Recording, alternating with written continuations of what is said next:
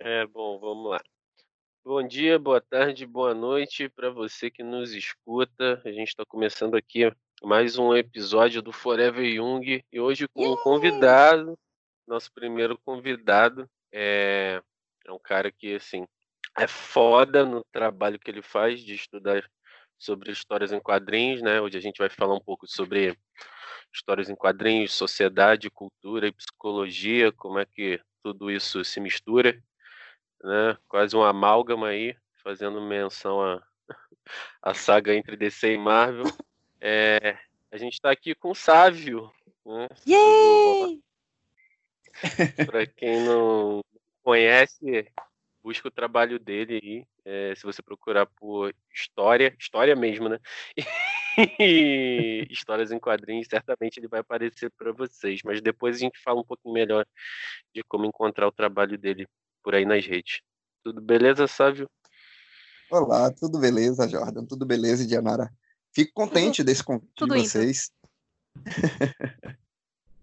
Cara, a gente que tá mal feliz de ter você aqui. Você é muito mais do que o cara, você é o Batman, você sabe disso. É. Não precisa estar tá te dizendo. Eu gosto assim. A Indianara, a Indianara tá meio doente hoje, né, Tadinho? É, eu tô um pouquinho debilitada hoje. Talvez vocês não, não escutem tanto, tanto a minha voz, mas vamos lá. Tudo em prol da ciência e amor à arte. Cara, e sabe uma coisa louca? É, eu tenho recebido alguns feedbacks, às vezes, do pessoal dizendo que gosta muito do seu sotaque. E aí hoje a gente tem dois sotaques baianos. Hoje já tem. Gente, hoje eu vou contar para vocês que a definição do podcast é tanto faz, entendeu? Hoje a definição é tanto faz. Pelo menos é tanto faz, não é e daí, né? Porque tanto faz. É Graças é... a Deus. Não, pode ficar à vontade aqui, meu filho. Se jogue. a parte é... boa, então. Vai ser o duplo, duplamente sotaque para vocês. E também, talvez, é, assim, como o tema. É, o tema é um tema legal, é um tema interessante, mas assim, é um tema que eu confesso eu não me aprofundo muito apesar de que eu já conheço o Sávio um pouquinho de tempo pessoalmente, né? É, e eu nunca esqueço uma frase que ele me falou. Ele, ah, tal, você gosta de HQ? Eu falei, não, eu gosto de mangá. Ele, tá, mas qual a diferença? Também é histórias em quadrinhos. Até hoje eu me lembro dessa frase. E aquilo, é, aquilo me mexeu de uma certa forma. Falei, pô, realmente tem, tem algum substrato aí que, que faz que faz que faz uma comunicação, que faz uma ponte, né? E aí eu e o Jordan a gente pensou que seria interessante a gente trazer um pouco desse substrato e pensar um pouco como é que a psicologia, especialmente a psicologia analítica, faz esse cruzamento não só com as histórias em quadrinhos, mas com, com toda a história que está por detrás de tudo, né? Um pouquinho antes da gente começar a gravar, a gente estava, especialmente os meninos, né? a gente estava conversando um pouco sobre a influência né, do, do, do, clima, como é que você falou do clima histórico, sabe? É isso? Isso, do clima histórico para a realidade narrativa. Né? No caso, isso. no caso para a gente aqui dos quadrinhos. Mas a função dessa, desse, desse momento, desse clima, dessa maneira de cada sociedade viver sua realidade, viver seu momento, é, vai influenciar outros suportes, né? Você vai ter a literatura passando por isso. Toda vez que a gente pensa em literatura e pensa, ah, isso aqui é arcadismo, isso aqui é romantismo, na verdade o que a gente está falando não é só uma estrutura literária que mudou, uma modinha literária, mas na verdade a gente está falando sobre as influências que a sociedade tem em cima daquelas narrativas. Né? Uhum. Então, até brincando contigo, né, quando, quando, quando eu disse assim, tá, você lê mangá, é, qual a diferença? Porque na verdade a diferença que a gente está construindo dessas narrativas já é cultural.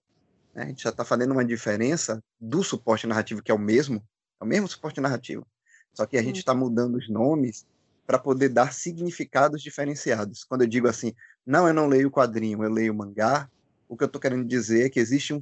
Não é o suporte narrativo, o suporte narrativo é o mesmo, são histórias em quadrinhos. Mas eu estou dizendo que há uma narrativa, um tipo de cultura narrativa que eu prefiro mais do que outra. Né? Que é diferente, Mas, né?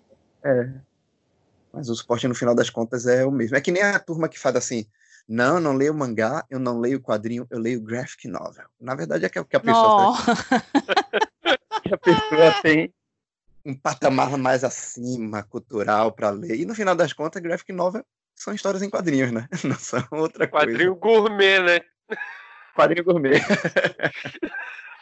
Mas eu acho que também tem aquela coisa dos temas mais adultos, né? Porque, sei lá, sabe, com certeza vai poder falar muito melhor sobre isso, né? Eu tô, eu tô lendo o livro que ele lançou, que é basicamente a sua tese de mestrado, não é, Sávio? Isso. É, mudei é o... um pouquinho de coisa para poder ficar acessível, né? Sim, eu imagino, porque assim, para mim tá muito acessível, tá muito tranquilo ler. Eu achei que eu, ai meu Deus, tese de mestrado de história, socorro. Mas não, ele começa inclusive de uma maneira deliciosa. Eu falei, ai que o filho da puta sabe escrever. Muito bom, que é o livro é Mulher Maravilha para Presidente: História, Feminismos e Mitologia na História em Quadrinhos. E é muito interessante como você vai tecendo essa, essa narrativa, né? Eu gostei muito do paralelo que você fez com a ideia do legista, que eu, eu parei um pouco para pensar e no final das contas é, é, é, um pouco o paralelo que a gente pode fazer com a psicologia, né? Quando a gente, quando um sintoma, quando alguém, algum paciente chega para a gente, é, já chega com a situação posta e a gente tem que fazer essa, essa investigação quase cold case, né? de ir abrindo, olhando com cuidado, investigando direitinho para ver de onde surgiu aquilo, qual, qual é a melhor destinação que a gente pode dar. É, ele vai poder falar melhor para você, Jordan, no caso. Mas é um, um, quadrinho do Batman, não é isso? Que, que isso. Essa comparação. É, tem um quadrinho do Batman chamado Luto Perpétuo. Ele saiu numa série de, de edições do Batman preto e branco que os autores tinham uma certa liberdade, né? A, a, a, empresa disse, não, podem fazer como vocês bem entenderem. E aí cada autor, cada grupo de, de, de, de quadrinistas ali fez um fez suas narrativas. E aí essa específica, Batman Luto Perpétuo, ela é, ela é fantástica, porque ela mostra o trabalho investigativo, não é o Batman enfrentando ninguém, dando murro, porrada, nada disso. É ele em cima de uma mesa de legista com cadáver e ele pensando, caramba, e agora? É, quem é essa menina, quem matou ela, por que matou ela. E aí ele vai fazendo todo um processo investigativo que é bem, bem a cara, como você falou, né? bem a cara do, do, do pesquisador em si, né? no, no caso, tanto do, do, psicólogo, quanto do sociólogo, quanto do historiador. Né? Que é essa coisa também até de não ter muito. não ter uma, rever, uma reverência para a pessoa que está ali sendo a, a, avaliada, analisada. Não tem uma rever, um respeito muito forte. Um respeito que eu digo assim, um respeito de a, a ponto de atrapalhar o trabalho, né? Uhum. Da pessoa que curte muito quadrinho, foi por isso que eu botei até esse texto, da pessoa que curte tanto história em quadrinho, que quando você diz assim, ah, você tem como analisar essa história em quadrinho, a pessoa só vai falar bem da obra. Nossa, ela é linda, ela é maravilhosa, é a melhor história que eu já li na vida, ela é perfeita. E na verdade nada é perfeito. Então, às vezes, para você fazer uma análise, inclusive de acusar um objeto de, de, de algumas, alguns elementos narrativos negativos, você vai ter que perder essa relação de reverência. Né? Eu não posso uhum. dizer que um quadrinho é machista, misógino, racista, se eu tiver uma reverência a ele. Que aí eu vou tentar justificar tudo que ele tem de negativo. É. Ai, meu Deus, essa pessoa me deixando úmida de manhã cedo. Ai. Isso daí é o que a gente em psicologia vai chamar de contratransferência, né? É quando a gente está afetado por um objeto a ponto de misturar as nossas questões com as questões que ele traz e aí a gente não consegue ter um olhar que é um olhar mais neutro, né, sobre o que sobre o que aquilo vai trazer, assim. Né? Uhum. Né? E, e é importante mesmo que a gente consiga olhar para as coisas saindo um pouco de dentro da gente, né? Ter, ter a nossa paixão pelo objeto é importante porque ajuda a mover a gente em direção a essa pesquisa, a esse estudo. Principalmente quando é um objeto que não é assim tão tão bem visto, tão apreciado dentro de um meio acadêmico, né? Mas a gente não pode fazer isso com uma venda nos olhos, né? Sim, é.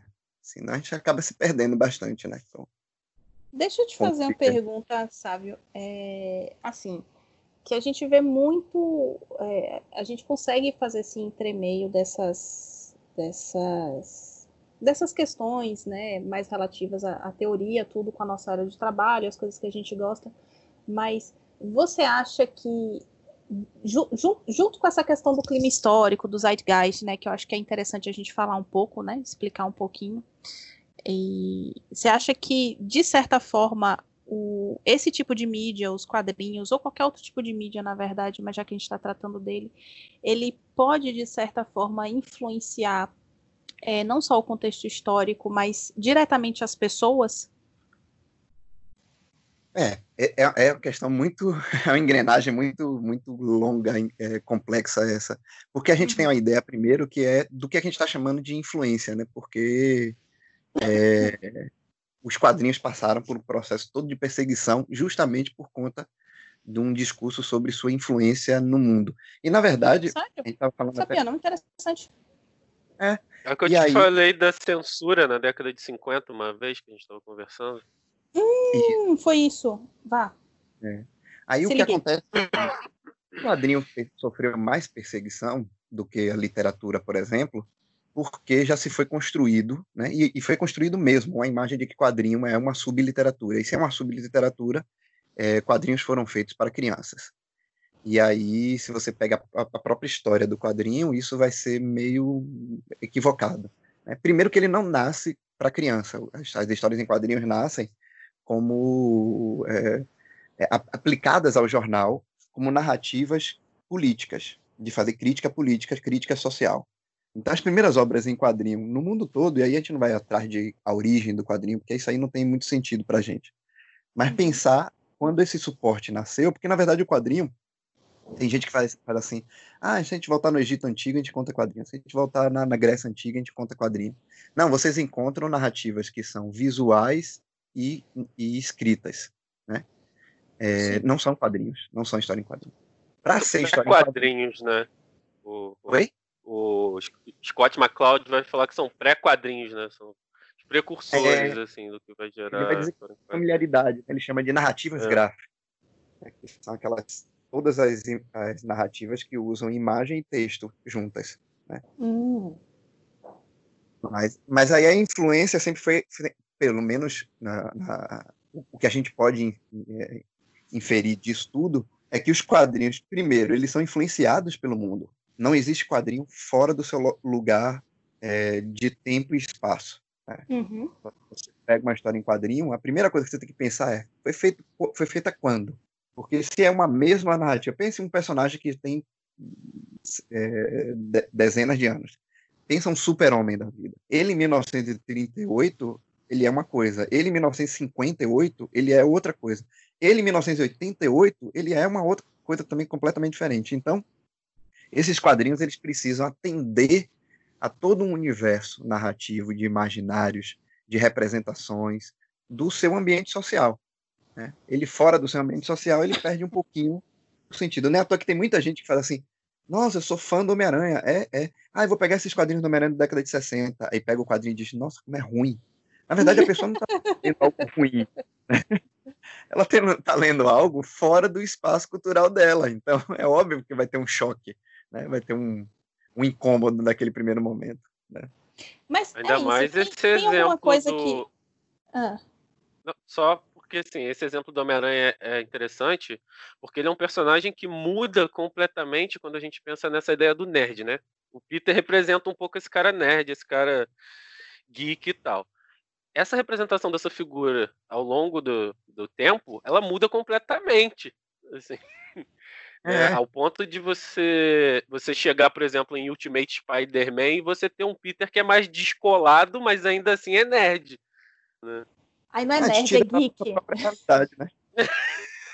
Não é mais nerd, é geek, né? Eu, eu é, pois é. Assim, é o cara que anda de, anda de skate e tal, mas não deixa de ser esse moleque que é excluído socialmente de algum jeito, né? Daquele contexto, sim. Completamente diferente do Peter lá de 1960. Assim.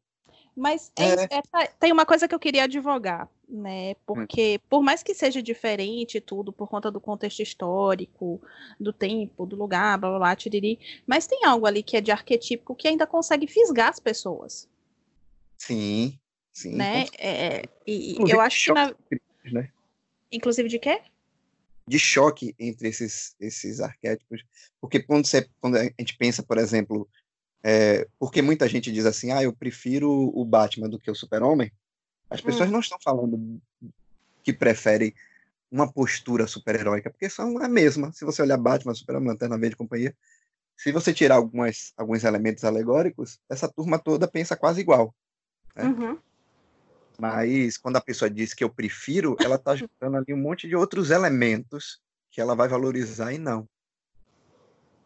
Pois é, aí é que está o, o, interessante, né? Porque apesar de, mesmo com tudo isso, é, essa, essas imagens elas conseguem atrair, né? Porque a gente considera dentro da psicologia analítica é, isso, é, essas produções culturais humanas muito mais como umas imagens arquetípicas, né? Como uma forma disso que não tem forma, etc., né? Disso que é o arquétipo para a psicologia analítica, que é diferente da antropologia, etc. É... Sociologia e de outros, outros lugares de fala. É, é, essas imagens que, que elas acabam incorporando, por assim dizer, né, e explicitando de, de, de uma maneira melhor impossível essa energia que está ali, né? Então, se a gente pensa, por exemplo, quando alguém vira para mim e fala, nossa, Superman, eu penso no Superman muito como, como, aquele cara bonzinho, sabe? Tipo, boa pinta, paladino da justiça, blá blá blá, uma pessoa, para quem joga RPG aí, né? Leal e bom. é como eu penso nele, né? E já se alguém vira para mim falar do Batman, o Batman eu penso muito mais uma pessoa caótico boa. Né? Caótico neutro, eu acho, cara. O Batman tá mais pra caótico neutro, assim, porque tem vezes que. Eu vou deixar vocês Ele dois usa meios. meios, meios talvez escusos, assim, né? Não sei se caótico bom é o ideal. Ele tá fazendo certo, mas ele tá fazendo do jeito é. dele, assim. Então, então a é. gente tá o caótico, porra. Às, vezes a gente, a gente, nós Batman, quando a gente é bom, a gente é bom maldosamente. É. Quando você é bom, você é, você é bom, você é ruim. Porque tem gente que é bom com amor, super-homem é bom com amor, tal. Não, a gente é bom de ódio. É, na raiva. É. Eu sempre brinco com, com Ali que se, se Sávio fosse um changeling, por exemplo, ele seria um changeling da corte do verão, velho. Ele ia conseguir é, colocar a galera em desvario de raiva por onde ele passa. Mas assim, uhum. voltando, é, então tem, tem algo que é do tem algo que é dessa força arquetípica, né? Que mesmo com essas diferenças de, de idade, de clima histórico, de zeitgeist, que acaba atraindo as pessoas para isso, né? É, é, é, essa força meio, meio arquetípica mesmo, né? Que você olha para um, uma personagem, que você olha para uma imagem arquetípica e você consegue se identificar, né? Independente da idade que você tenha, independente de, de contexto, né? Porque, sei lá, é, Superman, se eu não me engano, ele, ele, é dos Estados Unidos, né? Apesar de ter sido criado por dois rapazes é, imigrantes, alguma coisa assim, né? Ou descendentes de imigrantes. É, que inclusive é denunciado na própria história mesmo do, do, do Superman, né? Desse grande imigrante, né? É, Sim. O contexto histórico americano ele é muito diferente do contexto histórico brasileiro. Se eu pergunto, por exemplo, para minha mãe que tipo de, de personagem de, de quadrinho ela gosta, ela, ela vira para mim e fala assim, com, com, com brilho no olho, né? Ela, ah, eu lia muito Thor quando era pequena, eu gostava muito do Thor. o que, que, é isso que atraiu, tipo, para uma menina do interior da Bahia, sabe? Santa Bárbara, Thor. Entende? É, aí Cara, cadê o filtro, né? Do que foi é... que então, eu, é isso que eu ia falar agora. No, no meu trabalho de conclusão de curso, eu levantei justamente a hipótese da função transferencial, né? Tá agindo aí para o sujeito projetar elementos dele naquele personagem e se identificar, né? Uhum. Assim como você quando você elenca uma figura, qualquer que seja, né, você está falando de elementos que constituem o teu aparelho psíquico de algum jeito. Né? E aí, numa história em quadrinho, você vê numa figura de um personagem qualquer uma maneira de refletir isso. Né? Quando a gente pensa na, na função transferencial como algo que complementa e dá sentido a elementos do inconsciente, é basicamente isso. Você escolhe uma figura porque ela está falando de algo seu, de alguma coisa que está ali dentro e aí você coloca para fora, né? Colocando para fora, isso reflete, você tem mais chance de, de pensar sobre aquilo, de olhar sobre isso, né? A gente até falou um pouquinho sobre isso na live que a gente fez de Star Wars, né? Sobre como às vezes olhar para essas figuras arquetípicas pode dar uma chance da gente se compreender um pouco melhor e tudo mais, né? Mas basicamente a, a ideia é essa. Quando você se depara com um personagem de HQ, você e se identifica com ele, você está olhando para alguma coisa que é sua. Sim, e aí ele tá, tá dizendo, né, para quem sabe ler, né, o símbolo, para quem sabe ler essa imagem arquetípica, o que, que pode estar por trás dessa identificação e dessa função transferencial que está rolando ali. O que, que você acha disso, Sávio? Você acha que rola? Eu acho que rola. Primeiro, pelo seguinte: uma das coisas que a gente tem mais evidente é que, com o passar do tempo, se a gente está falando do universo narrativo de super-heróis, não só do uhum. quadrinhos em geral, né, é, a gente tem um, uma espécie de Big Bang lá com, com o Super-Homem. Eu diria até anterior a ele, a gente já tem isso no Mandrake, a gente já tem isso no Fantasma. Mas a partir dele, a gente tem um primeiro Big Bang, que vai construir esse universo gigantesco de tipologias de personagens diferentes. E depois da década de 60, e isso é muito curioso, a gente vai ter uma espécie de segundo Big Bang, que na verdade seriam os personagens que poderiam se basear nesses anteriores, mas eles não seguiriam as mesmas características. Por exemplo, é, Homem-Aranha não é adulto. Né? Nós temos todos os heróis adultos anterior a isso, uma ou outra criança que aparece, Shazam e por aí vai, mas ainda assim são personagens crianças que têm um adulto. E o Homem-Aranha é um adulto, é um, é um adolescente que cuida de si, né? Ele não é o, o sidekick, ele não é o parceiro de super-herói nenhum. Né? Ah, sim, é, sim, sim. E, e, a gente tem esses, esses, essas amplitudes, esses, essas explosões o inteiro no, nas histórias em quadrinho. Quando a gente chega na década de 80, eu fiz agora uma live com o Carlos Barros sobre Wolverine. Quando a gente chega na década de 80, justamente para contrariar o tipo de masculinidade mais fluida e plural dos anos 70, os, os, os autores começaram a criar, não só nos quadrinhos, no cinema também, um monte de super machão. Você vai pegar Nossa, me lembra muito Lobo. É, e Lobo é dos 80 também, né? É. Final dos 80. Metade da década de 80. 80 Nossa, 86, que, que bicho grosso. Então o que a gente vai ter? A gente vai ter um monte de, de, de masculinidade frágil ali, exigindo um novo modelo de masculinidade. E aí a galera vai trazer Exterminador do Futuro, Vingador do Futuro, o Predador, esse, esse bando de super machões, musculosos, fumando charuto, maus. E o Wolverine entra nessa, nessa leva, né? Ele é esse tipo de, de super machão. Então a gente vai ter sempre essas explosões que elas vão, vão estar atreladas àqueles condicionantes, que aí eu, eu invadiria até a seara de vocês, né? aquele condicionante psicológico daquela sociedade. Né? O que é que está uhum. incomodando aquela sociedade para ela renovar os seus, os seus mitos? Né? De dizer, nossa, eu não, eu não sigo mais os caras que são certinhos, do cabelo arrumado e que veste a cueca por cima da calça. Eu agora sigo o cara que é feroz, tem garra, fuma charuto, né? Mas não deixa de ser bonzinho. Você não vai ver uma história do Wolverine ele sendo alguém é, é, no, nível de, de, perversão negativo muito grande. Não. Você vai ver ele sempre cheio de adolescente em volta, cuidando de um monte de criança. Sofrendo, sofrendo por amor. Coração partido. Olha, vocês não falam não, minha personagem favorita quando era pequena era Jean Grey, tá? Então vocês não falam nada não. Que é que faz parte daquele universo ali que a gente está vivendo de transformação, né? E é interessante porque é, quem, é porque o quadrinho ele acaba, como você falou, né? É, tem quadrinhos que não são para crianças, né? Tem histórias em quadrinhos que não são para crianças. É, Hentai tá aí para provar e algumas histórias do, do, do...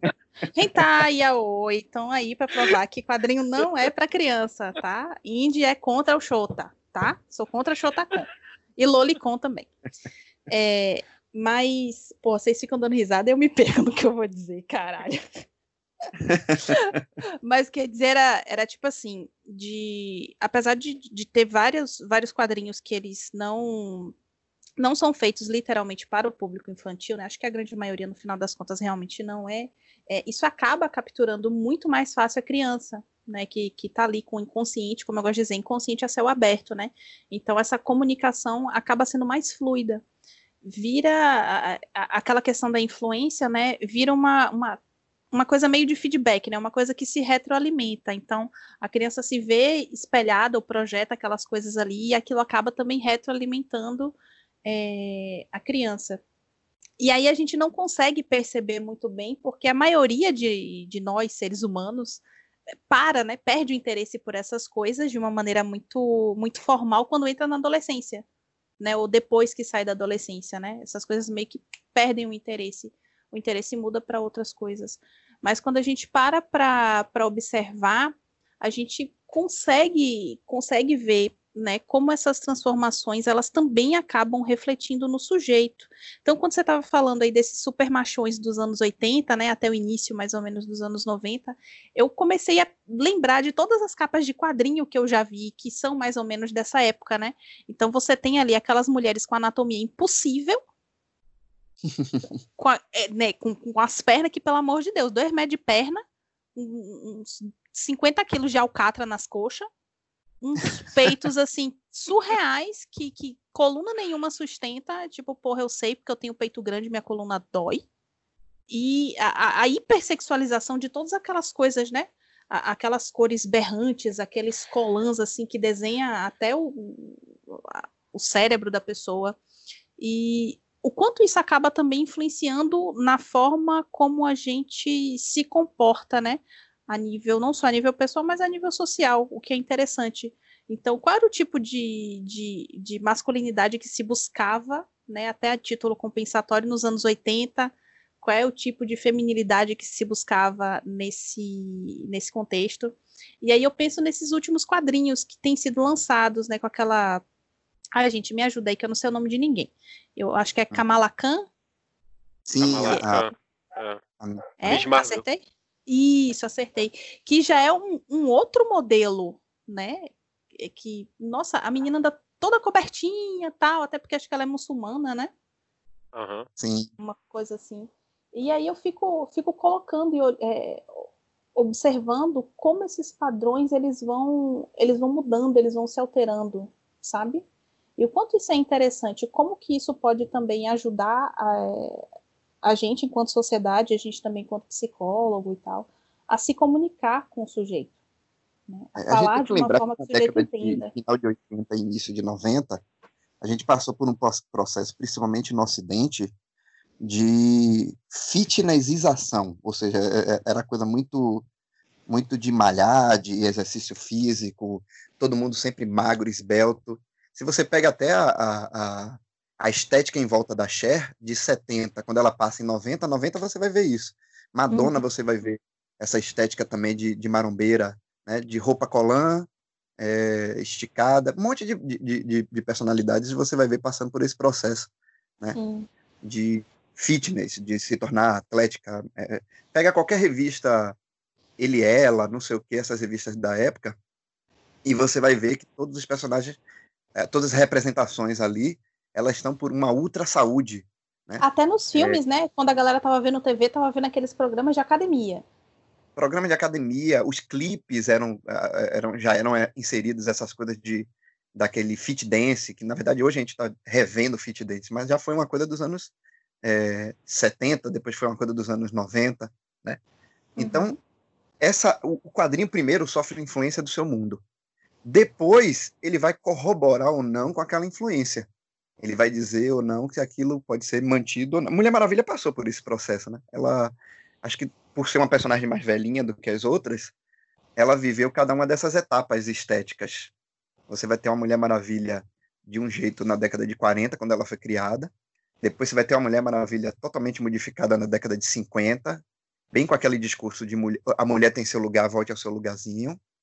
E você vai ter a Mulher Maravilha é, é, é, fitness lá nos anos 90, igualzinho às outras personagens, que vira um padrão estético. E é óbvio que também esses padrões estéticos são questionados, né? É, perdem sua validade, e aí a década de 2000, por exemplo, já não segue mais esse, esse sentido. Uhum. Então tem essa influência de fora e essa influência de eu não digo né, nem influência de o, o quadrinho vai decidir nas pessoas o que as pessoas vão fazer, porque ninguém ainda está usando cueca por cima da calça. Mas, Graças a Deus. É, os quadrinhos eles podem servir como um elemento de corroborar com aquele modo de pensar a realidade ou negar aquele modo de pensar a realidade. Né? Uhum. Né, à toa que uma das críticas mais feitas ultimamente com os quadrinhos é que os quadrinhos estão mimizentos, ou seja, os quadrinhos estão mexendo. corretos? É, e aí você pega. Querendo quadrinhos... lacrar, querendo lacrar é, demais com esses inclusão de personagens LGBTQ+, né, mudando origem, coisas assim. Isso hum. é uma, uma, hum. reclamação constante dentro do, desse ciclo. E é sempre uma reclamação conservadora que ela não tem sentido, porque se você pega a história do quadrinho, dos personagens, essas questões já estão inseridas lá décadas antes do que as pessoas Sim. estão achando que, que apareceu. Nossa, primeiro beijo gay dos quadrinhos. Não foi esse da agora que o, o Crivella perseguiu, né? Nem de longe foi esse daí. Ah, personagem trans. Meu filho vai na década de 70, você vai ter um monte de personagem trans.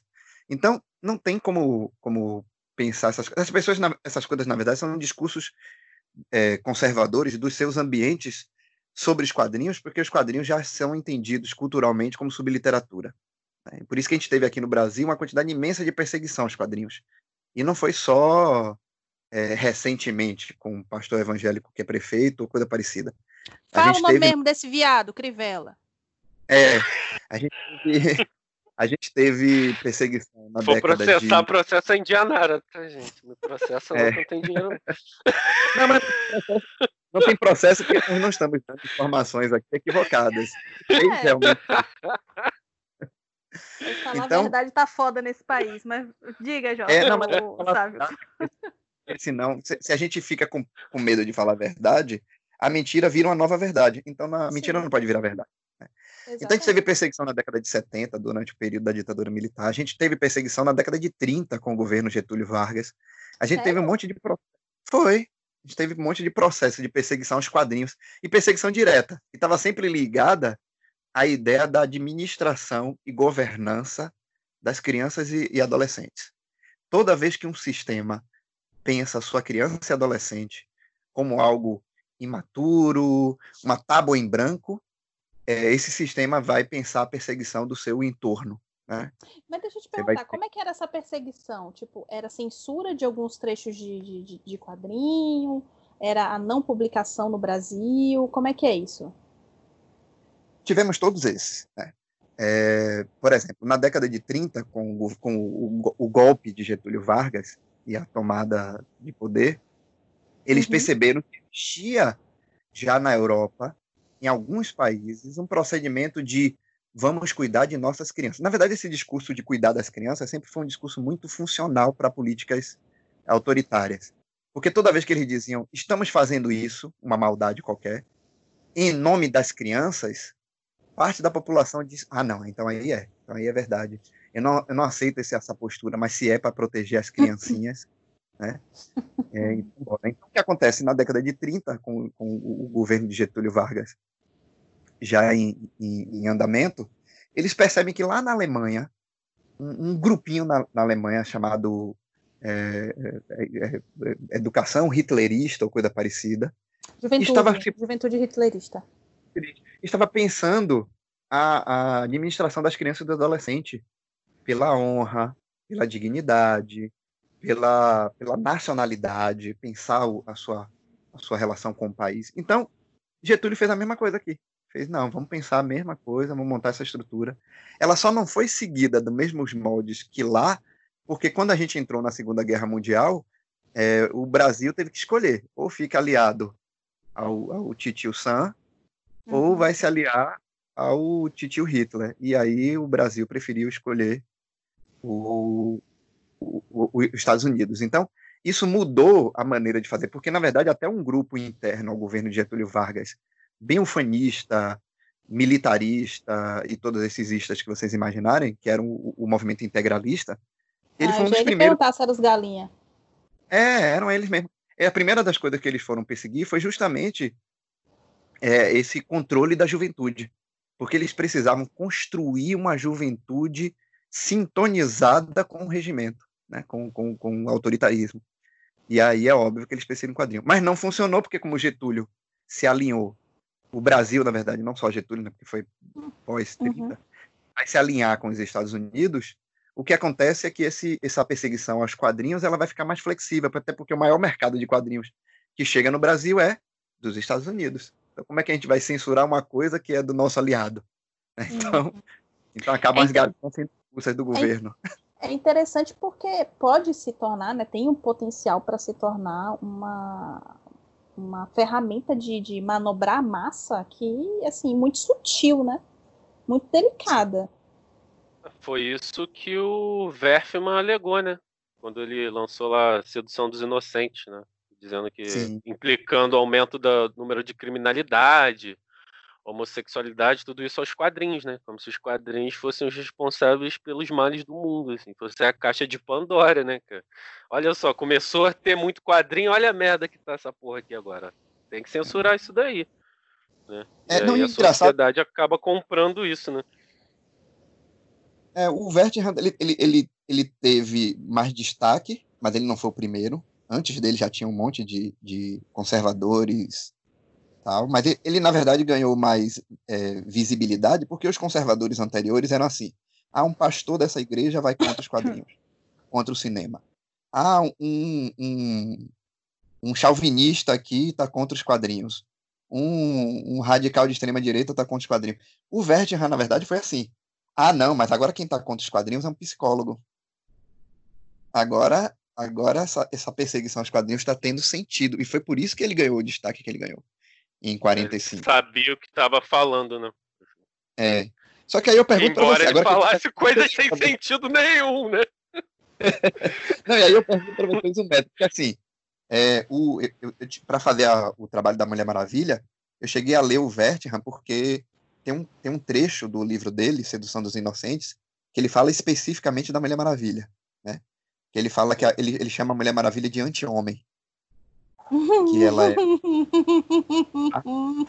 uma natural hierarquia entre homens e mulheres. Estou falando de um psiquiatra, psicólogo de 1945, né? E aí ele faz no livro dele. Aí no livro dele ele usa a seguinte técnica. Vocês já chegaram a ler? Não. Não, eu, eu já li. li, li o livro dele e eu li um artigo também muito bom que é. Não lembro se é desmistificando o Verfman, mas assim, que vai desmontando os argumentos dele, assim, bem legal também. Ah, da área mesmo, então, da sua área mesmo, é, psicologia mesmo. Psiquiatria, de psiquiatria, assim. É, foi lançado em 2012, se eu não me engano, esse artigo. E aí a, a, autora vai pegando ponto a ponto, né, dos argumentos que ele usa e usa elementos psiquiátricos daquela época para contra-argumentar, assim. Não faz nenhuma coisa anacrônica, não. Ela usa os elementos que você tinha à disposição naquele momento, assim. É, é, é isso que acontece também.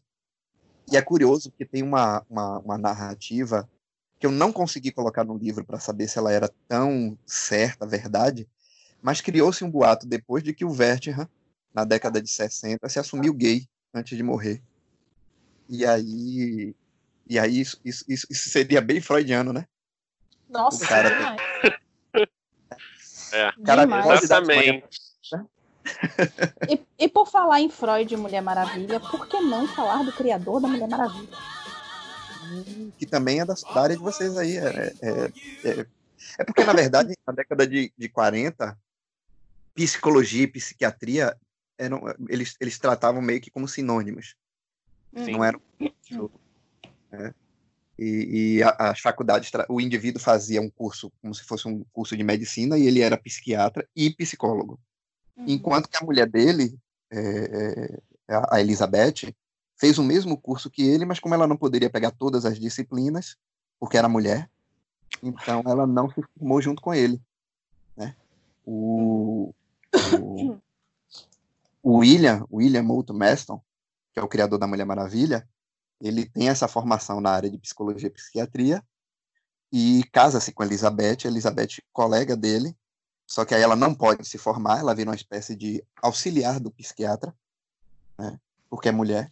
E aí, Ai, que na época tinha, tinha essa coisa do tipo, tem disciplinas que vocês não podem fazer. Por exemplo, é, o cara pegava o curso de medicina e ele fazia uma disciplina lá chamada anatomia vocês mulheres não podem ver pau, pinto, essas coisas, buceta. Então, vocês não podiam fazer essa disciplina. Era então, proibido. Você não pode se formar. É. E aí não, não tinha como você formar.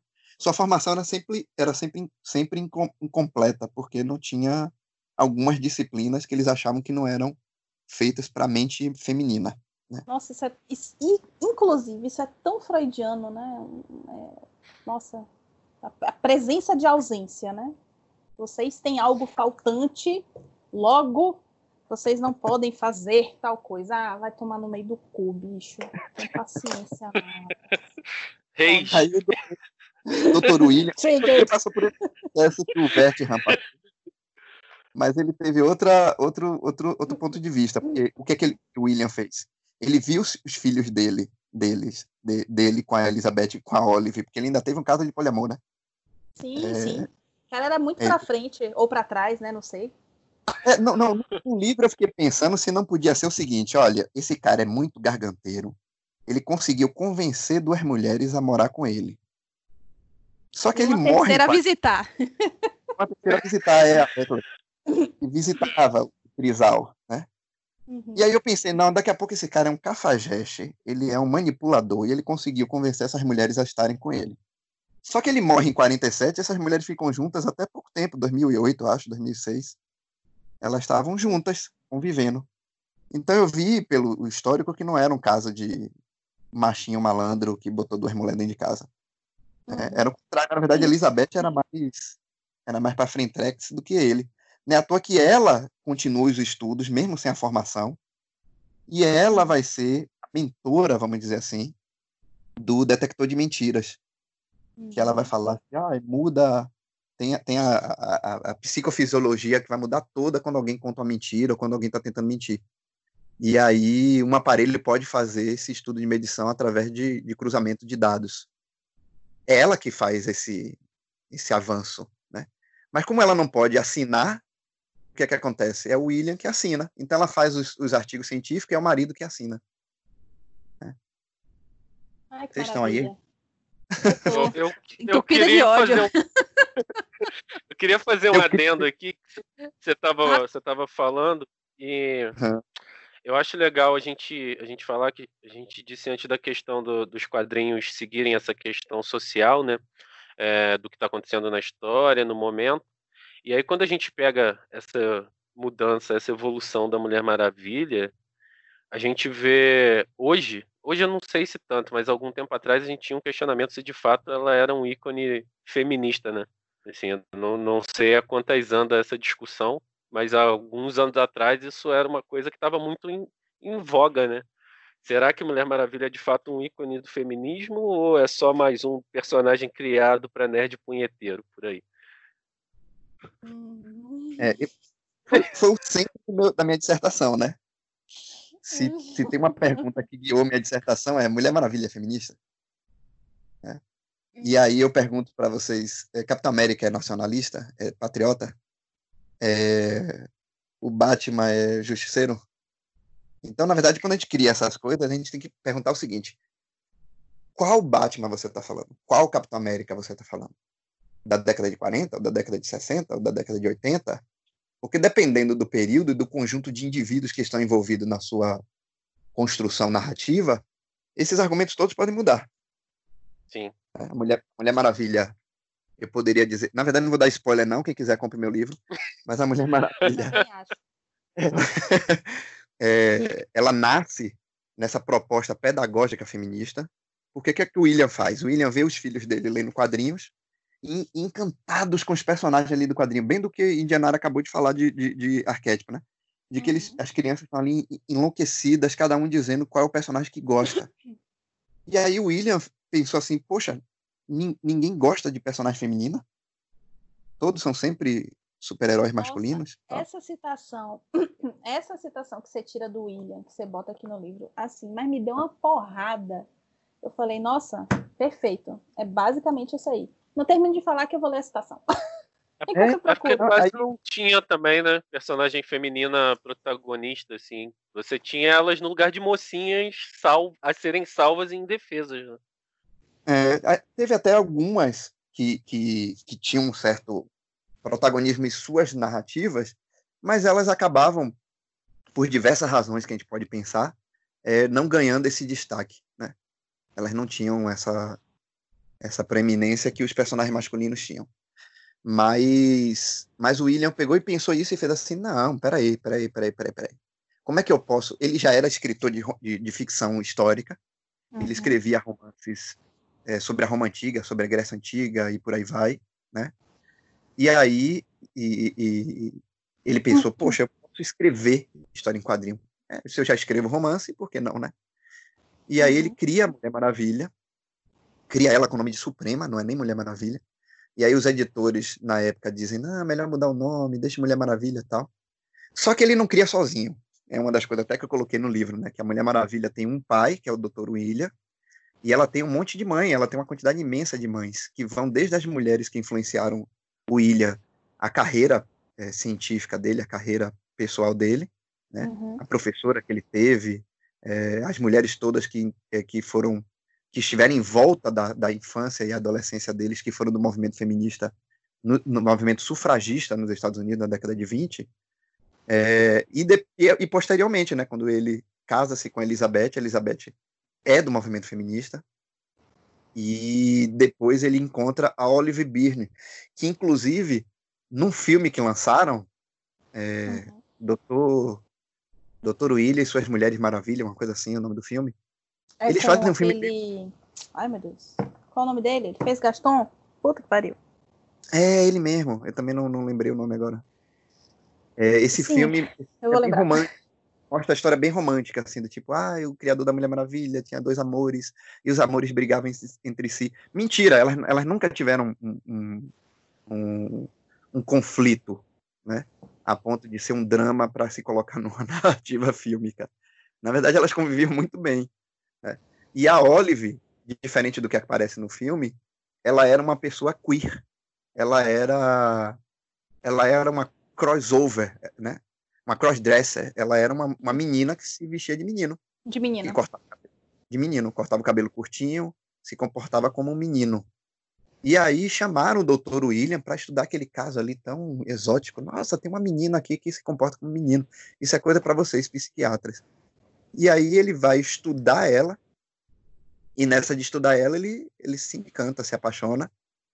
E aí e fala continua com estudando. Ela. Continua estudando né? Fala com a Elizabeth e a Elizabeth diz: Ô, nego, traz para casa. Gostei também. Errada, não tá. Não tá errada. Bora dividir esse bagulho aí. Não é, tá pô. errada. Beijo, Christine and Queens. Ele, ele, tem dois filhos, com uma, dois filhos com a outra. E, e, os, e os três, esse trisal, é, eles são adeptos do sadomasoquismo. Né? A tua que é a Mulher Maravilha, ela é essa esse, essa influência da vida dos seus criadores. Ela, ela tem a aparência física da Elizabeth, ela tem características da Olive, ela, ela tem discursos das duas nos quadrinhos da década de 40, e ela é uma dominatrix sadomasoquista. Olha a roupa dela, né? Bota até a altura do joelho, você não vai ver isso nunca em nenhum lugar da década de 40, no lugar social que eu tô falando, né? Você só vai ver entre quatro paredes.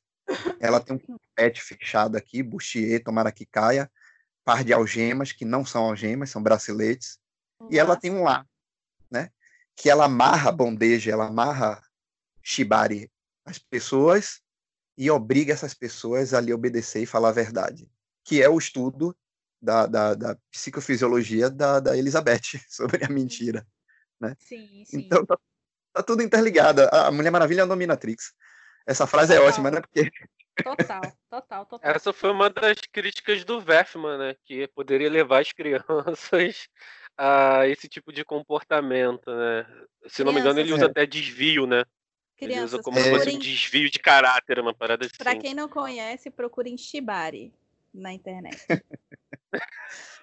e aí, engraçado que as primeiras revistas em quadrinho que tem a Mulher Maravilha realmente amarrando as pessoas com aquelas técnicas aparecem em algumas narrativas é, na época, uma mulher, uma, uma, uma profissional da, da área de, de, de quadrinhos, de, de, dessas coisas, uma editora, que eu não lembro o nome dela, está até no meu livro, ela, ela vai e acusa o William de estar inserindo elementos sadomasoquistas, porque na, em 45, na verdade o quadrinho é, é, até anterior, mas na década de 40 em si, é, dominação, sadismo, sadomasoquismo, essas coisas eram, eram tratadas como patologias.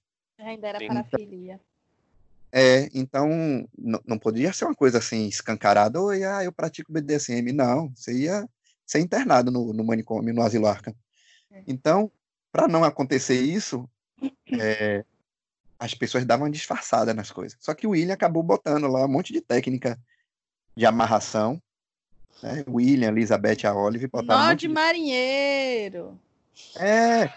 E aí, essa, essa editora, ela pegou e foi lá e fez acusação, mandou uma carta lá para a empresa, para a empresa que administrava a Mulher Maravilha, dizendo: Nossa, olha, eu vi que tem aqui um monte de coisa aqui, ó, sadomasoquista, tem isso aqui, tem isso aqui, tem isso aqui. E aí a resposta do William foi assim: Poxa, só uma pessoa que pratica pode conhecer tanto. Óbvio. Aí a mulher ficou com medo, tirou a queixa dela. Mas.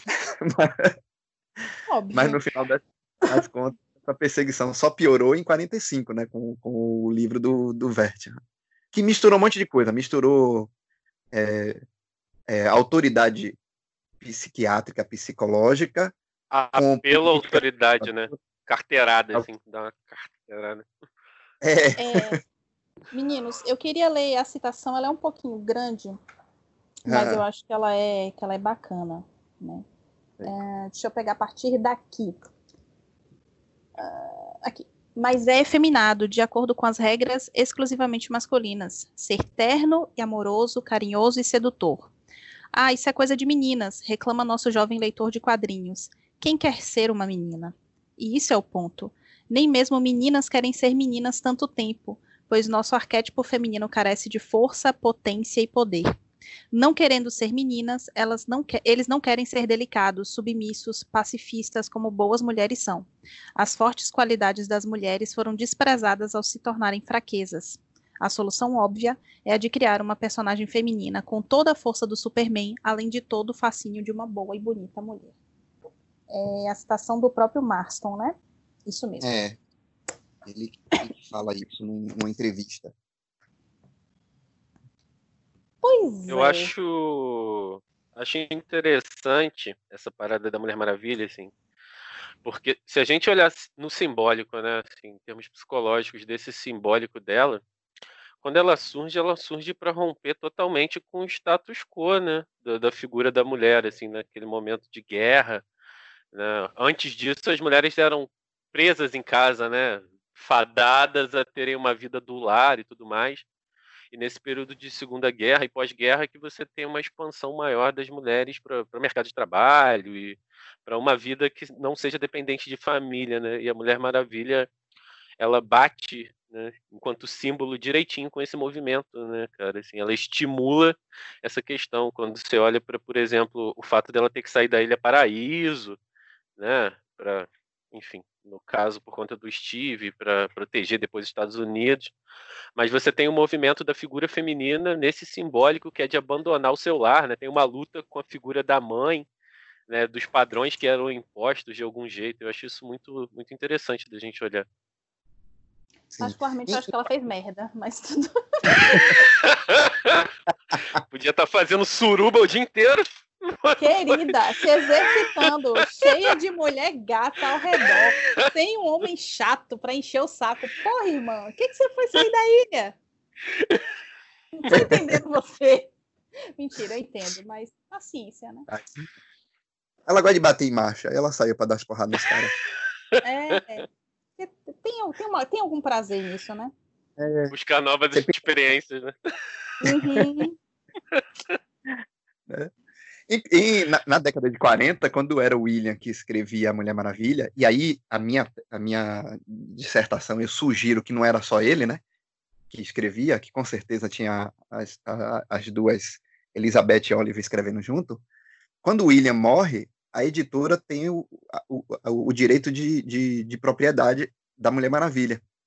E aí a Elizabeth vai até a editora e diz assim: Olha, meu, meu marido tinha um plano pedagógico com a personagem, e eu gostaria de levar adiante esse plano pedagógico. Eu consigo escrever a Mulher Maravilha. E na época, que coisa curiosa, um quadrinho da Mulher Maravilha para as crianças, principalmente meninas, lerem. E aí, quando a, a, a, a criadora, a co-criadora ou criadora da Mulher Maravilha vai tentar escrever, eles dizem: não, não, não, não, mulher escrevendo quadrinho? Não, não, isso aqui não, não, melhor não.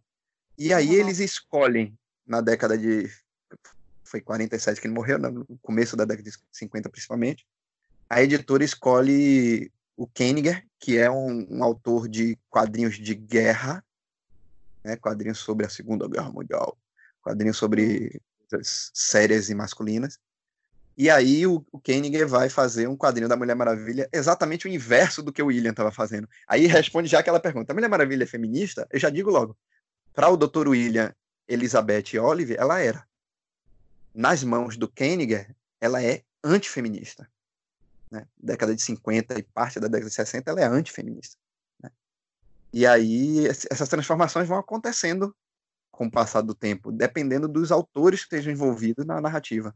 Você vai ter o, o, o Neil Adams, por exemplo, o, o Neil Adams, o Dennis O'Neill escrevendo a Mulher Maravilha, e ele vai achar que ele está sendo feminista em botar a Mulher Maravilha bota, é, vestindo botinhas a gogô. E aí o movimento feminista vai dizer assim: você tá louco, homem? Isso aí é feminismo onde? Ele, ah, não, porque eu comprei um monte de revista tipo Vogue, tipo Cosmopolitan. Eu li essas Uau. revistas e achei, e achei, que aquilo ali era feminismo. É, difícil. Tinha que ser um idiota pra fazer um negócio. Coitado do Denise ah. Mas... mas... mas... Mas, é isso, porque é, para saber sobre feminismo, não basta você ler sobre, é interessante você consultar mulheres, conversar com mulheres, né, de repente, e a partir daí iniciar o seu, seu viés de leitura, seu, seu, seu estudo. É, e veja como nem consultar a porra da, da, da, das criadoras também do processo, a galera não consultou, tipo, cagou o rolê. E quando é. você vê as coisas mais atuais da Mulher Maravilha, assim, eu vejo a galera postando algumas coisas, tanto de, de filme, né, de, de animação, quanto do próprio quadrinho. E tem umas coisas. Nossa, teve uma cena que eu nunca esqueci. Eu não lembro se é de. Mas eu, eu tenho a impressão de que era do de, de desenho animado, de filme, alguma coisa assim que, tipo, o Superman vai meio que vai contradizer ela, né? Tipo, ah, você apoia esse tipo de relacionamento, que, que nojo, ah, né? Não sei o quê. É. E ela fala, ô oh, querido, da onde eu vim, isso é amor, isso é casamento normal. Isso aí é uma segunda Amado. pela manhã. É, querido.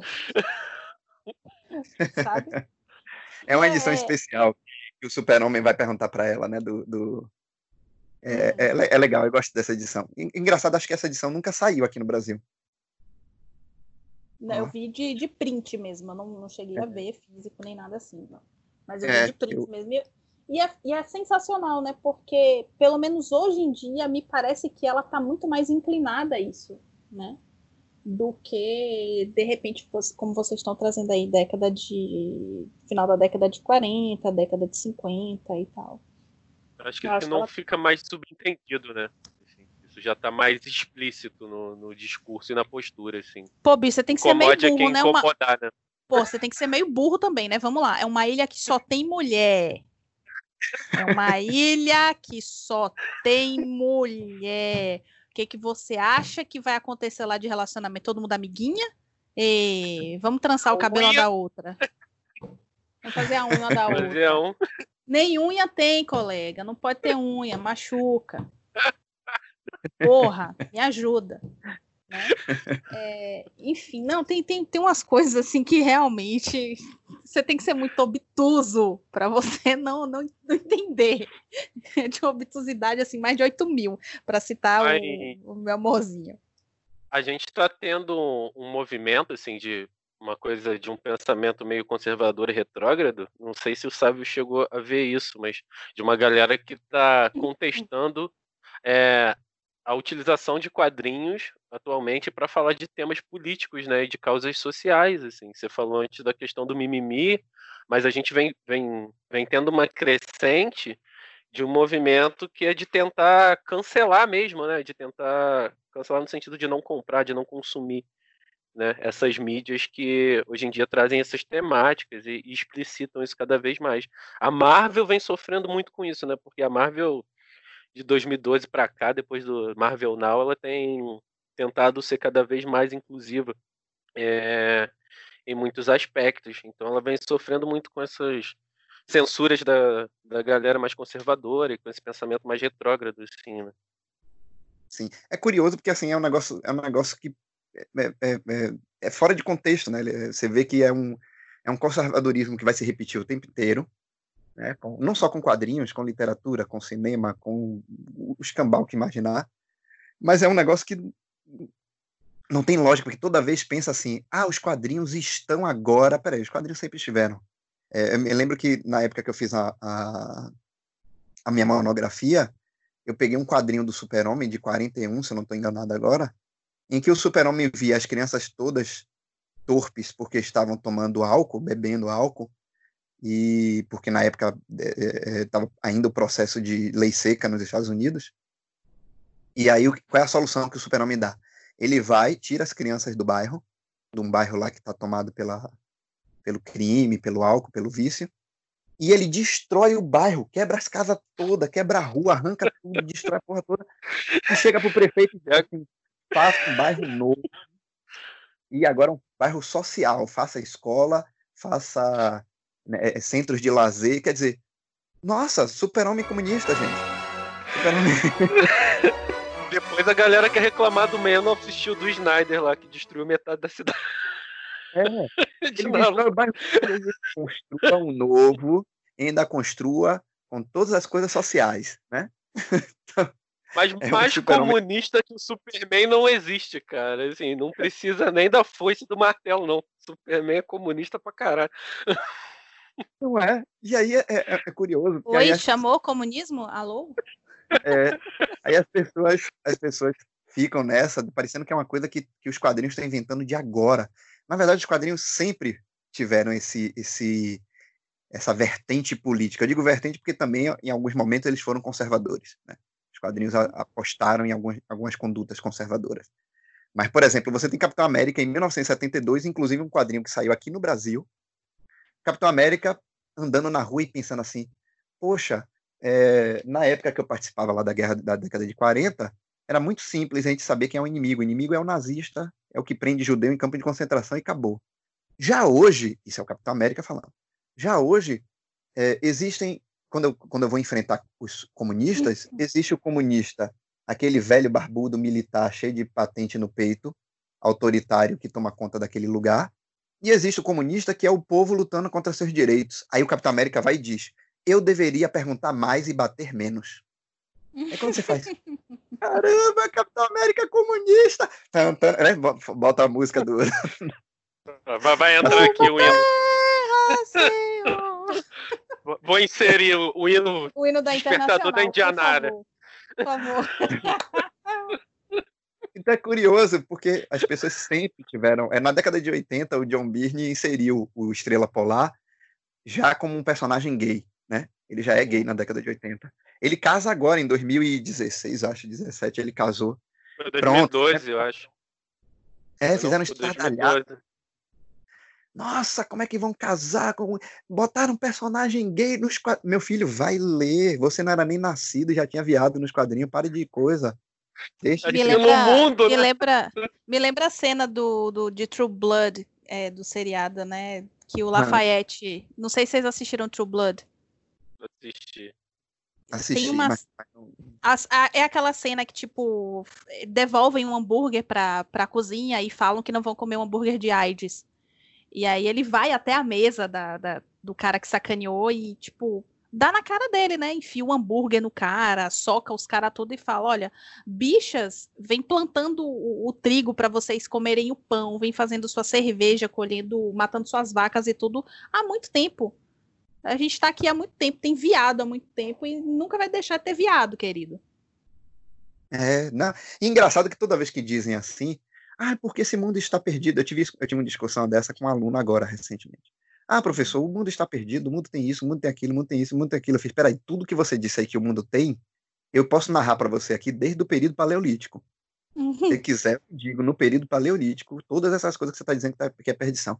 Ah, mas é porque a gente vive uma tradição que é outra, tradição de família, tradição de comportamento, digo, tradição do século XIX, né? Porque até anterior ao século XIX, tudo que você está chamando de tradição aí nem existia.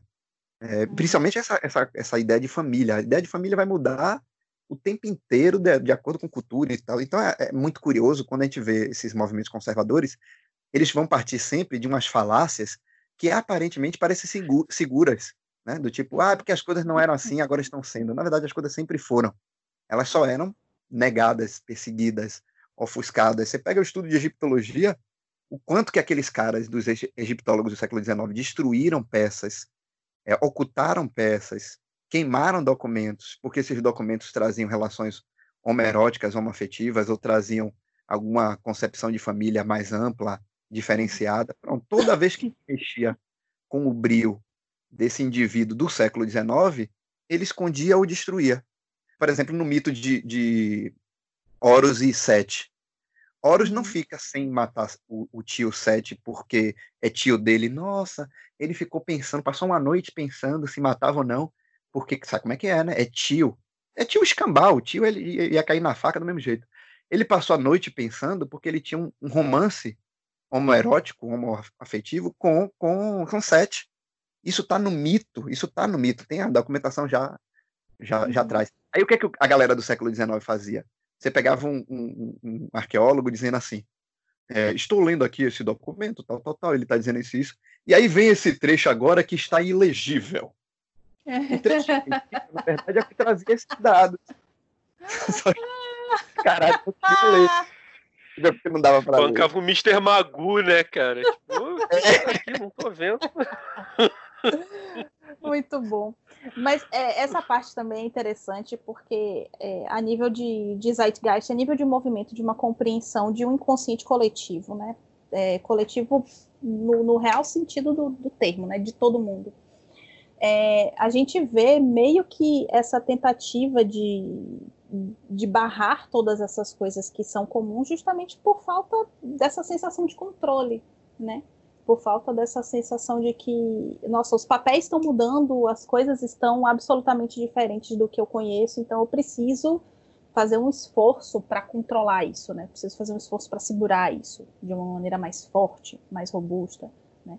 E aí vem toda essa questão de você barrar determinadas coisas, né? Então, viado não existe, nosso mundo tá cheio de viado, a Globo tá cheio de viado, a novela tá cheia de viado. Pô, querido, a gente sempre teve aqui, irmão. A gente sempre teve por aqui. Né? Toda vez que alguém me pergunta, é, é sempre assim, do tipo, professor, o que, é que o senhor acha da, do viado na novela da Globo? Eu digo, pouco. Tá pouco, nem parece o mundo em minha volta. Né? né? Tem mais. Tem muito mais. Da sexualidade tão exacerbada. Pouca, pouca. Não vi Milo Manara ainda na TV. Pouca. Oh, Glória. Então... Eu acho, acho maneiro isso que vocês estão falando, porque você deu esse exemplo, né, desse boato aí do, do, do Verfan, possivelmente ter assumido que, que era homofetivo, né, e você vê que era um cara que combatia veementemente qualquer tipo de, de indução, qualquer tipo de, de movimento que os quadrinhos poderiam ter de influenciar as crianças, né, quando na verdade ele estava lutando contra um próprio instinto, contra um próprio desejo que nascia dele, né? Assim, quando ele fala lá do, do Batman, Batman e Robin é o, um dos principais alvos dele nesse sentido, né? Que Batman e Robin tinham relações homossexuais, é, que Batman induzia pedofilia e coisas assim. Mas na verdade ele estava lutando contra essa vontade dele de talvez se deitar com o homem, né, cara? Assim, dar vazão a esse desejo dele. Assim. O pior, né? Shotacon. Puta que pariu. O curioso é que, assim, na época que teve isso, na monografia, eu, eu, eu, dei uma olhadinha muito rápida. Mas depois eu fiz uma pesquisa, um artigo que eu escrevi sobre a Uma, e aí, nessa pesquisa que eu fiz, fui ver as datas, as coisas todas, as acusações do Vertinger, que a gente tem que pensar assim, né? Vai que o cara tem um pouquinho de razão no que ele está dizendo. Porque, por exemplo, a perseguição aos quadrinhos na década de 50 teve um pouquinho de razão, porque um monte de editor de quadrinhos de violência, os caras simplesmente botavam o quadrinho junto com os outros lá, não, não, não, não colocava faixa etária, não indicava que era uma leitura mais madura, não, era um, é, era um monte de quadrinho e acabou. Então, assim, de certa forma, não estou não tô justificando a perseguição, mas de certa forma, o próprio empreendimento, muito malandramente, tentando vender, né, tentando angariar público, foi muito escroto, foi muito perverso em, em, não fazer essas divisões dos tipos de narrativa em quadrinho. Então, quando o Vertingham faz isso, a gente pensa, pô, o cara até que o cara não tinha tanta. Ele não era um, um, um babaca 100%, né? Era 96. Mas é, eu fui atrás dos quadrinhos, falei, pô, ele diz que o Batman Robin são gay, vamos lá ver. Na verdade, o que acontece é o contrário. Depois que o Vertingham faz, quando ele faz as acusações, os quadrinhos que que ele, ele cita, que poderiam fazer uma sugestão daquela homoafetividade, eles são tão pífios. É aquela coisa que você lê e você diz assim, Pô, aparece aquela piada de duplo sentido de baiano, né? Hum. Que você... É, o Jordan não vai entender, não, velho. Mas eu, é, eu entendo que você quer dizer. Desculpa, não é meu lugar de fala. É, vamos, vamos ser antropológicos com o Jordan. Vamos ser antropológicos. Jordan, acontece aqui na Bahia, toda vez que o cara diz assim, ah, eu vou ali descer a rua para comer um caruru. Aí o outro pega aqui e grita, lá ele. Lá porque tá ele. tá caruru queima. E aí tem que construir toda um, tudo tem malícia na frase que, que é dita para baiano, né? É, Se você chega para um baiano aqui, perde informação na rua, vem cá, essa rua aqui, ela vai dar onde? O baiano já olha para você, como pensando assim, hum, hum. Vai dar em lugar nenhum, irmão. Vai dar, vai dar o quê, irmão? Que, que palhaço. Enfim, então, baiano tem essa, essa malícia e duplo sentido em quase tudo que fala. Né? E aí, é, eu pensei, poxa, vai ver uma, situação dessa. Tem uns quadrinhos do Batman lá que você olha e diz assim: não, não dá para entender isso, mas criativamente eu consigo tirar isso dessa, dessa, desse diálogo aqui, né? Não é necessariamente aquilo, mas eu posso tirar aquilo. O que os quadrinhos fazem é o contrário. Depois que o Vertingham fala isso no livro dele, as vendas de quadrinhos do Batman triplicaram. Uhum. Porque todo mundo uhum. queria ver o PUTT. Só que o pessoal começou a comprar os quadrinhos e não encontrar e ficar chateado. Aí os editores começaram a dizer: gente, cria umas situações aí. E aí a década de 50 e 60 toda foi cheia de situações que você dizia: caramba, velho, é mesmo. Só que esse, na verdade, caramba, velho, é mesmo, foi por causa do Vertihan, não o contrário. Né? Ele, Ou na seja, verdade... o, cara, o cara inventou o Crepúsculo antes né? do Crepúsculo existir. né? Ele fez a fic dele toda ali na cabeça dele, lançou no, no, no, no Wattpad, a galera leu, curtiu e começou a fazer. É isso?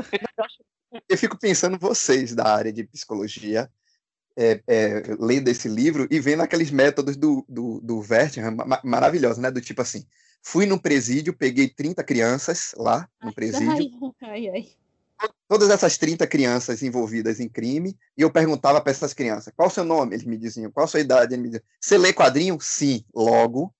Eu fiz aqui uma pois estatística. É, né?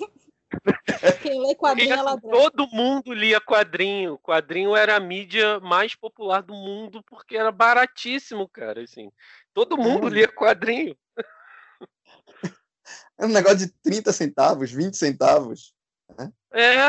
Puta que pariu. Inclusive, eu não lembro se foi na guerra do. Acho que foi na, na, Segunda Guerra Mundial, assim, que chegou a ficar com tiragem esgotada das HQs, porque você não tinha mais como produzir. Era uma das poucas coisas que as pessoas tinham para poder se entreter naquele momento. Assim, era uma parada é. gigante. E o método dele ainda mexe com uma coisa que eu fico pensando, meu Deus, quem trabalha com psicologia e criança deve estar tá aqui arrancando os cabelos, que ele pega e fala assim, ah, porque eu vi que aquela criança ali, sei lá, cometeu tal crime, matou o pai, ou coisa parecida. Aí eu pergunto para a criança, é, para adolescente, criança, eu pergunto: Você lê quadrinho? Sim. Vem cá, você cometeu esse crime mesmo? Ou foram os quadrinhos que disseram para você cometer? Aí eu fico pensando no cara que cometeu o crime, pensando: caramba, velho, acho que isso vai me dar ponto positivo. Aí eu vou dizer que foi quadrinho. Foi quadrinho, foi quadrinho. Foi quadrinho. Foi quadrinho. Pronto. Aí o Vertin vai. Você vê que não tem nenhum, nenhum juízo né, de fazer um trabalho que é de mensurar os dados de uma maneira adequada, né? Assim, porque você está com. Primeiro que você está totalmente enviesado para provar que o objeto que você está estudando é culpado. Né? Você não está agindo como um pesquisador, você está agindo como um, advogado ali, né, que está incriminando o teu objeto de estudo. E segundo que você não tem como mensurar, você não tem como fazer essa associação de uma maneira específica. Assim. Em termos de psicologia, é impossível. É impossível eu te garantir que, por exemplo, qualquer contato com uma história em quadrinho vai ser o que fez o sujeito cometer tal ato. Assim, isso pode uhum. propiciar algum tipo de, de pensamento nesse sentido, talvez, assim, mas não é garantia de nada. Ano passado eu dei uma entrevista para uma revista lá de São Paulo, que saiu, estava para sair uma matéria, uma matéria não, estava para sair um artigo é, mostrando que nos filmes de super-heróis é, os heróis cometem mais atos de violência do que os vilões, né? Uhum. O que é até um pouco óbvio, porque os heróis têm mais tempo de tela do que os vilões, né? Então é, é de pensar que faz mais sentido. Mas aí a, a, esse artigo ele vinha tentando correlacionar se o aumento de violência né, é, do, da figura do herói poderia influenciar os jovens que tem contato com esses filmes a cometerem atos violentos. E aí a repórter me perguntou o que, que eu achava disso, assim. Eu falei que, bom, não tem como dizer. Assim, não tem como te garantir que sim ou não, porque nenhuma pesquisa em psicologia vai poder confirmar isso. Tem N fatores que levam o sujeito a fazer uma escolha. Nem é também só essa questão, né? É questão de que as pessoas precisam sempre estar achando um culpado para alguma coisa, né? É, é uma, né? é uma é uma posição bem bem neurótica, né? A culpa nunca é da, da falta de atenção, a culpa nunca é do do, de, uma, de uma péssima estrutura é, estatal que deu um suporte para essa família para conseguir criar essa criança direito e tal. Nunca a culpa é do desenho que a criança vê, a culpa é do videogame que a criança vê, nunca é do pai que não assiste os vídeos que o filho assiste no YouTube junto com ele. Né? Sim, larga é, eu... a criança no mundo, acha que criança é um mogli, larga Isso. a criança por aí e vira. Se cria, se cria, é, se cria sozinho e aí, ai que lindo Tipo, de repente é. surgiu aqui uma criança lobo. O que, que eu fiz? É, nada. Verdade, você, você, já deve ter passado por várias situações assim, quando o pessoal fala isso, por exemplo, com cinema, né? Aqueles assassinos que mataram uhum. em cinema, ou que disseram terem sido influenciados por, por filmes violentos, né? Uhum. É, como, como, agora quem vai fazer a pergunta sou eu. como é que vocês lidam com essa relação que as pessoas fazem de que essas narrativas, essas mídias, elas constroem um, um sentido para um, um, ato de violência, um ato de, de perversão. Né? Rapaz, eu não lido bem. Eu não lido bem, e a depender da figura, eu mando tomar no cu, respondo, né? Ou eu dou uma. Tranquilo. Ou eu dou uma polidinha, assim, né, na, na, na resposta, mas eu não lido bem, porque não é por aí. Essa coisa que a gente estava discutindo mais cedo sobre a influência, né, é, e retroinfluência do, dos quadrinhos na sociedade, no sujeito, não é uma, uma ligação cartesiana de A a B, entende? É, não é algo que simplesmente isso aconteceu, é causal, então né? isso, então obviamente isso vai acontecer. É um caminho muito mais complexo do que isso, né? Não existe é, essa interdependência nesse nível reto. Se isso existe, é porque já, já demonstra uma fragilidade do ego do sujeito. E se já existe uma fragilidade do ego do sujeito, então a gente tem que investigar outras coisas, né? O que é que não está dando é, condições para que esse ego seja fortalecido o suficiente para que ele se comporte no mundo de maneira adequada? E de maneira adequada, eu não quero dizer de maneira é, sabe, tipo, quadradinha, tal, tal, tal. Correta, não, mas, né? Correta, entre aspas, mas adequada no sentido de se comportar dentro de sociedade, né, de você ser um ser humano funcional, né. É, saúde é você conseguir equilibrar muito bem todas essas questões que a, vão acontecendo na sua vida, né, a saúde mental, com, é, com as suas questões internas, e você conseguir lidar isso muito bem, que era aquela questão sobre a resiliência que a gente estava discutindo e que a gente volta e meia retorna aqui no, no, no podcast, né, Jorno? Então. Sim, geralmente eu... é isso que, que eu estou pesquisando agora. A, a, a Mary vai fazer um livro, vai escrever um livro, e aí eu vou. Eu fui convidado para fazer um capítulo do livro específico sobre quadrinhos.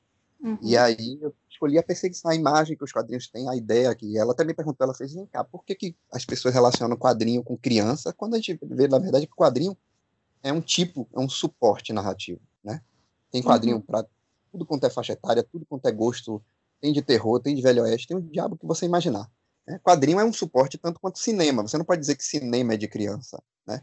É, as pessoas ainda fazem a separação assim, cinema é de adulto, desenho animado é de criança literatura de adulto, quadrinho é de criança, né? E esse, essas separações, elas são esdrúxulas, equivocadas. Vem os japoneses e misturam tudo, né? Porque... Porra, é. Eu não Desenho lá é quase tudo para adulto.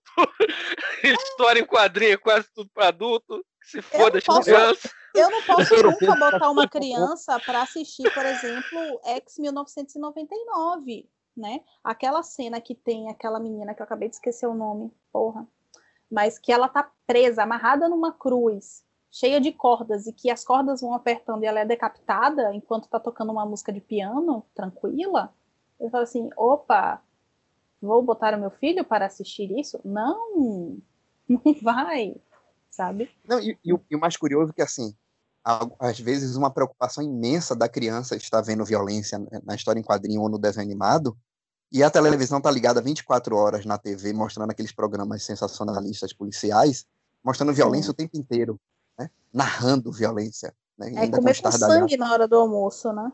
É. E aí é curioso... sangue muda de canal. Que o quê? Irra sangue quando você muda de canal. Assim. Isso. É. E, e aí é curioso porque, assim, é um discurso que sempre esteve atrelado, principalmente as histórias em quadrinhos, para serem perseguidas, né? De que uhum. é, elas influenciam crianças, as crianças vão, vão, cometer atos ilícitos por causa da narrativa em quadrinho.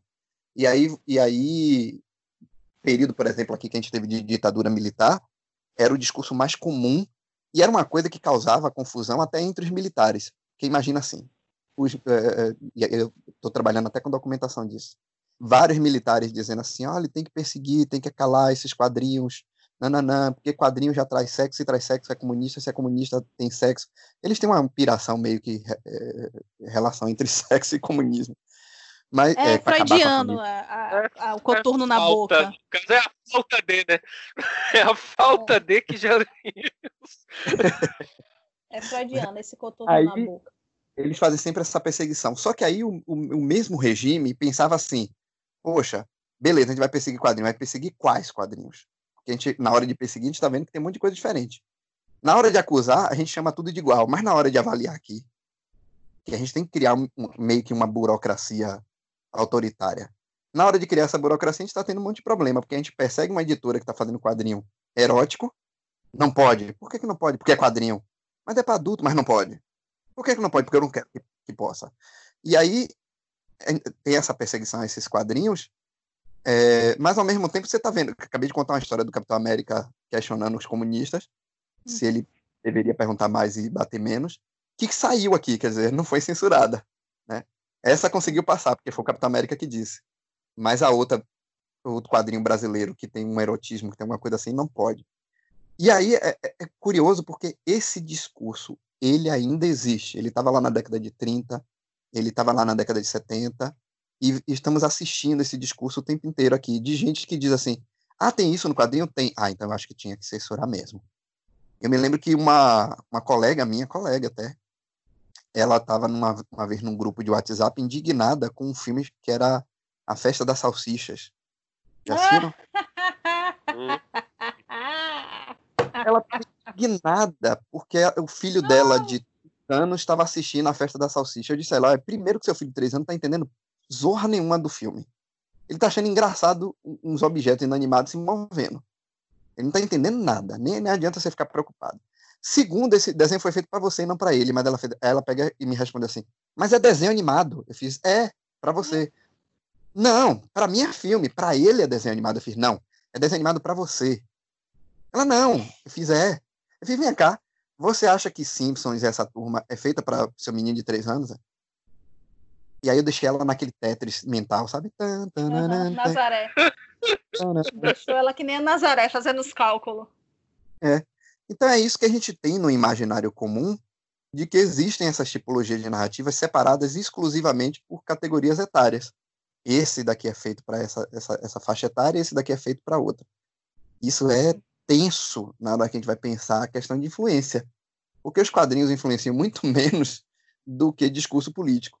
Né? Nossa, do, que, do que discursos é, em, em, em, templos e centros religiosos. Pessoas vão ter posturas mais aguerridas ideologicamente dentro de igrejas do que nas páginas da revista do Batman. Uhum. Inclusive para suas condutas. Né? Vocês têm. Vocês tra... eu fico, eu, nessas horas o pessoal diz assim: os historiadores vão ter um trabalho danado lá na frente. Eu digo, os psicólogos também. Nossa, é o que a gente, porra, é o que a gente mais, mais fala, bicho. Que a gente nunca trabalhou tanto e, e o prospecto é de trabalhar mais nesse sentido, né? Não só pelas questões de, de transtorno de estresse pós-traumático, mas assim, que a humanidade é foda, bicho.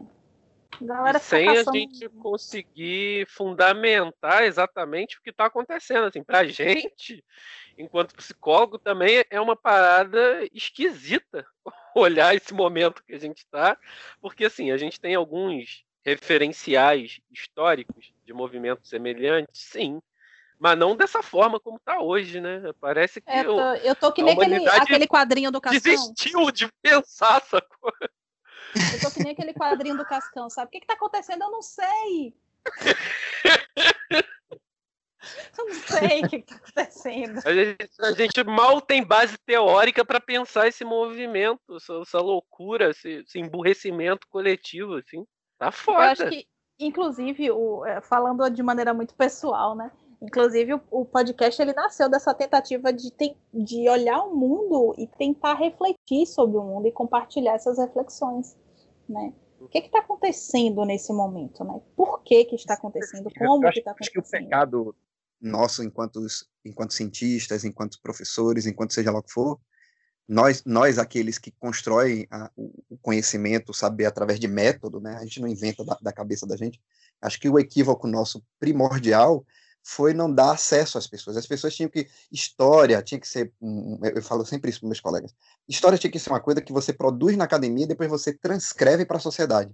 Eu faço o hum. trabalho é, acadêmico formal e depois eu eu, eu monto uma, um, um, trabalho mais acessível, palatável, né? Sim. Que as pessoas possam, possam receber esse fruto. Nós trabalhamos para a sociedade. Eu acho que em dado momento nós ficamos tão dentro dos laboratórios, do, dos espaços fechados, vocês menos, né, do que nós historiadores, que as, as pessoas acabaram se emburrando e tomando ódio da intelectualidade. Né? Porque se não consegue produz... acessar o conhecimento, né? não consegue compreender é. o que está falando. Né? Se isso não é meu também, eu também não vou legitimar. Eu vou jogar a merda no faz sentido, né? né? Não então as pessoas. E o meio digital e, e a, a, a, tecnologia deu voz a todo mundo, inclusive ao idiota. E aí o idiota ele vira um, uma espécie de segundo saber, que na verdade não é saber nenhum. Né? E que a gente, na nossa humildade científica, deu armas para eles porque a gente tentou ser pedagógico, a gente tentou ser transformar o argumento dele em, em algo legítimo para debater. E a gente não pode debater conhecimento com ignorância. Ignorância é o inverso do conhecimento. A gente debate é um conhecimento contra o outro, um ponto de vista contra o outro, um argumento contra o outro. Né? Uhum. É, ódio e, e, mentira não pode nunca ser ponto de vista. Né? Um uhum. segundo argumento. Ah, eu tenho um segundo argumento aqui que é uma mentira. Não, você tem uma mentira. Desculpe, você não tem um segundo argumento, você não tem uma, é uma posição. O saudável. debate, debate hoje fica entre opinião e argumento, né? Assim, opinião você pode tirar de onde você quiser. Agora, um argumento tem que ser embasado em alguma coisa, né? E aí as pessoas confundem isso, acham que está tendo um argumento quando na verdade estão tendo uma opinião, mas uma parte das vezes tirada da bunda, né? Porque não refletiram sobre aquilo, não buscaram fontes sobre aquilo e aí foram construindo o que acham que é saber quando não é saber. Né? É só uma é. opinião. E... e, aí, e aí é, é complicado, por exemplo, para vocês na área de vocês, que assim, vocês têm lá todo um estudo sobre uma, uma, uma, um tema, uma ideia, uma, uma teoria, e aí vem alguém e diz, não, não é nada disso, eu, eu, eu quero acreditar que seja o inverso disso. Aí você vai, como é que eu vou é. debater em pé de igualdade? Um debate, é. faz, Faz um shibari e bota o cara pro, pra, pra nadar com tubarão. Sim, mulher maravilha. a é, irritação é, é mais de 8 mil. Não sei. Eu acho que a gente já pode ir encerrando, né? Assim, a gente já tá uma hora e meia aqui falando. Se deixar, a gente vai ficar duas, três, cinco, dez. Tá tranquilo. Fala, Indy. Eu tô, eu tô um pouquinho lerda, então eu, eu preciso descansar real. Então, então de repente, a gente, a gente pode fazer uma parte 1 e pode pensar depois numa parte 2. Né? É. Se divertiu, né? É, me diverti. Não vejo problema nisso, mas é, tipo, hoje eu preciso realmente descansar. Então, vamos encerrando por aqui, por hoje. A gente deixa a promessa que vai ser cumprida, não é promessa de político, de que a gente vai gravar um outro episódio, até porque o tema é vasto, né? Assim, a gente está falando de, de uma maneira muito muito geral sobre isso, a gente pode voltar e aprofundar mais, voltar e aprofundar mais na Mulher Maravilha, por exemplo, ou no Batman, ou sei lá, ou no Lanterna Verde, quem sabe, que é o melhor herói da DC. É... Mas a gente mas a gente pode voltar para falar sobre isso depois, assim. O que, que, vocês acham? Beleza, pronto, eu acho ótimo. Pode ser. Pra mim tá sussa. Pode ser. Pode. Então, ah, uma coisa que é legal de falar, né? Eu e a Indianara, a gente se conheceu num post do Sávio. né, no Sim. Facebook. é... Foi um post sobre Yansan e Tempestade, né? Tempestade dos X-Men. É. E aí... sábado agora, isso, né? Fica de olho que eu vou, vou falar com o Carlos Barros sobre isso. É, ele vai falar sobre Tempestade. Ah, maneiro, maneiro. Quero sobre arquétipo, porque nós não somos da área, né? E a gente vai falar dessa relação dela. Então, conto com vocês também, viu? Vamos, vamos lá, vamos lá. É, e aí, pessoal, como é que eles te encontram nas redes, teu trabalho? Como é que, é, como é que eles fazem para te, te acessar? Eu tenho um é blog, é. Na verdade, se botar Sávio Royce, Royce R-O-Z, é, acha fácil os textos que eu tenho na internet. Além do site, né, a editora Devires é, vende o meu livro lá no formato digital e vende no, no, no formato físico e entrega. Né, a editora Devires com o meu livro Mulher Maravilha para Presidente. Né. É, e fora meu nome, né? Botou meu nome em rede social, acha, facinho. Né? E eu tô uhum. acessível. Não sou celebridade nenhuma. Mas tá Bom, ótimo. Foi, pô, foi ótimo. Assim, a gente com certeza vai voltar para falar mais vezes. Espero que você se torne um convidado regular do nosso podcast. É, ah, obrigado. Alguma coisa a declarar, Indianária? Só que foi muito bom esse trisal aqui, gostei. Eu sou baiana, não eu não posso escapar de fazer determinadas piadas. Então, para mim foi ótimo. Eu espero que para vocês também tenha sido. Foi, foi, foi bem bacana. Então, acho que é isso, gente. A gente se vê no próximo episódio do Forever Young. E fui. Beijos. Tchau, tchau.